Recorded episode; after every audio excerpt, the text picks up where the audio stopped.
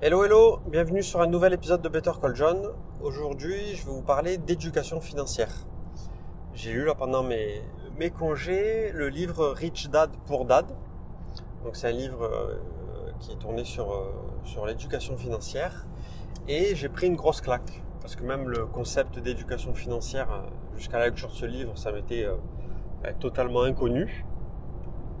Et ce livre est juste top, donc je vous recommande fortement de le lire ou de trouver un résumé sur internet pour, euh, ben, comprendre les, tous les différents concepts euh, qu'il essaye de nous enseigner à, travers son livre. Concrètement, c'est un livre qui parle un peu de, son histoire à, l'auteur. donc, il est issu d'un père pauvre, comme il le dit, donc qui est plutôt de la classe moyenne. Son père était enseignant et son père riche, en fait, c'était le, père de son meilleur ami, euh, patron d'une grosse boîte dans je sais plus trop quel domaine. Et en fait, euh, dans son livre, il y a un concept qu'il qui explique très très bien, c'est que, et ce qui est vrai, à aucun moment au sein de notre vie, euh, on va dire, scolaire, que ce soit au collège, lycée ou en études supérieures, on nous apprend des notions ou des concepts d'éducation financière. En fait, l'éducation financière, on l'hérite de nos parents, de la manière dont ils nous ont ben, enseigné de savoir gérer notre argent, entre guillemets. Et euh, quelque chose qui revient souvent, on va dire, dans les, euh, dans les classes ouvrières ou les classes moyennes, c'est euh, le, le concept de base de ben, il faut bien travailler à l'école pour avoir un métier stable, il faut s'investir dans son métier stable pour pouvoir évoluer en interne ou évoluer de poste ou, de, boîte pour avoir ben, de plus en plus un, meilleur salaire et euh, entre guillemets mettre euh, un peu d'argent de côté euh, au cas où il nous arrive un pépin. Voilà, c'est 80-90% des, foyers ont ce mindset là. J'exagère peut-être un peu, mais c'est la manière dont il explique dans son livre. Et bon, moi, forcément, je me retrouve euh, complètement dans ce schéma-là.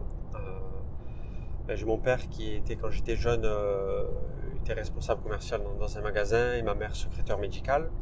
Et j'ai été éduqué avec ce, cette, éducation financière-là, qui était bien travailler à l'école pour avoir un métier stable, être sûr de pouvoir gagner de l'argent et de pouvoir évoluer dans, dans un secteur, on va dire, à la demande où ça recrute et euh, ben, de mettre de l'argent de côté un petit peu euh, au cas où quoi.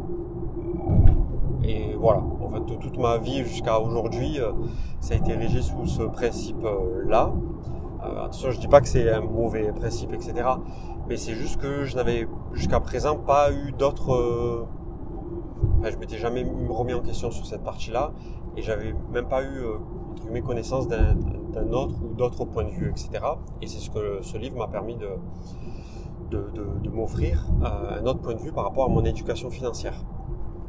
Et en creusant un peu, je me suis rendu compte que j'ai une éducation financière, euh, ma manière de gérer l'argent en perso, c'est complètement, complètement freestyle, euh, avec euh, aucune logique, c'est complètement carnage.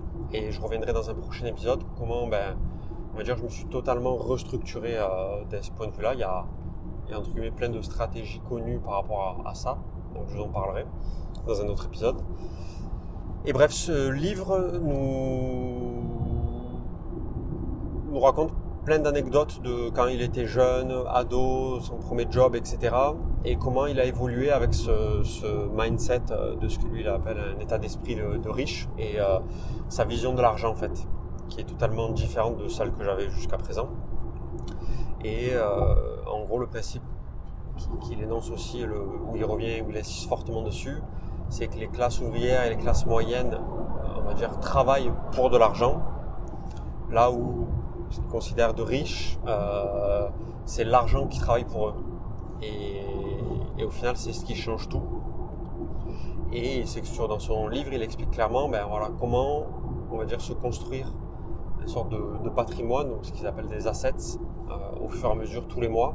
Donc investir une partie de son argent euh, dans des assets qui rapportent immédiatement sur du moyen et sur du long terme euh, des revenus, qu'on peut appeler là des passive income, des revenus passifs et récurrents, jusqu'à ben, le euh, devenir riche, c'est un peu abstrait au final comme concept, mais au moins jusqu'à une liberté financière de ne plus dépendre d'un patron, d'un employé ou même en étant sans compte de, dépendre de clients. Et ben, que ce soit notre argent qui nous rapporte de l'argent et pour pouvoir après, ben, entre guillemets, euh, faire les activités dont on souhaite, mais sans avoir et le couteau sur la gorge et de travailler pour avoir de l'argent, pour payer au minimum toutes ces factures, etc.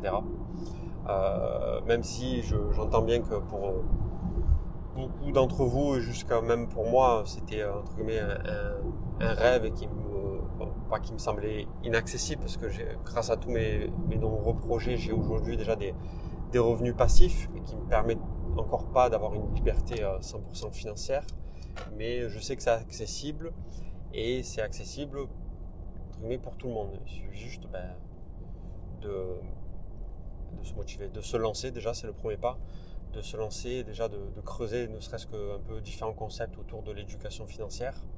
Il suit pas aussi, euh, il explique clairement, il ne faut pas être riche pour penser à investir. Même euh, quelqu'un qui a des revenus très très modestes peut investir des faibles montants dans différents assets et progressivement se construire quelque chose. Alors je ne dis peut-être pas qu'il ira sur du court ou moyen terme vers, euh, une liberté financière, mais au moins il, aura, il se construira quelque chose qui lui rapportera de plus en plus d'argent au fur et à mesure.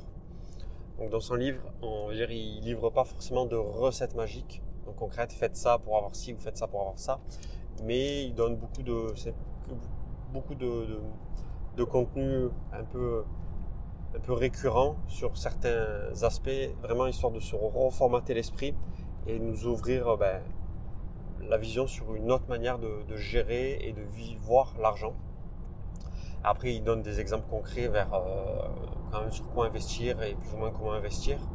Euh, donc forcément, il y a tout ce qui est bourse, ça peut être de la crypto, ça peut être de l'immobilier, et il y a comme ça beaucoup, beaucoup d'autres d'autres opportunités. Et ce qu'il explique aussi dans son livre, et j'aimais bien aimé la phrase, je ne sais pas si vous pouvez la reciter telle quelle, mais en gros, euh, il y a de l'argent un peu partout, mais sauf que on n'a pas été éduqué à pouvoir le percevoir.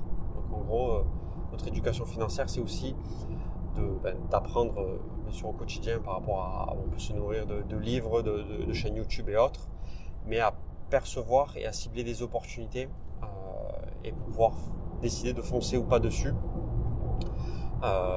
pour ben, derrière ben, créer du, revenu, du revenu récurrent, etc.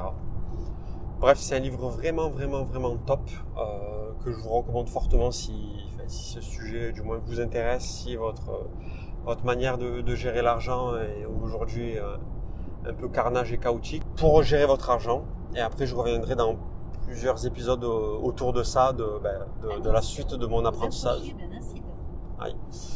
Bref, euh, voilà, je vous incite à lire le livre, à trouver au moins le résumé si vous êtes un peu flemmard ou à, trouver son, équivalent en livre audio et à, creuser le sujet. vous ne serez vraiment pas déçus. Voilà, je vous dis à très bientôt pour un prochain épisode. Ciao, ciao.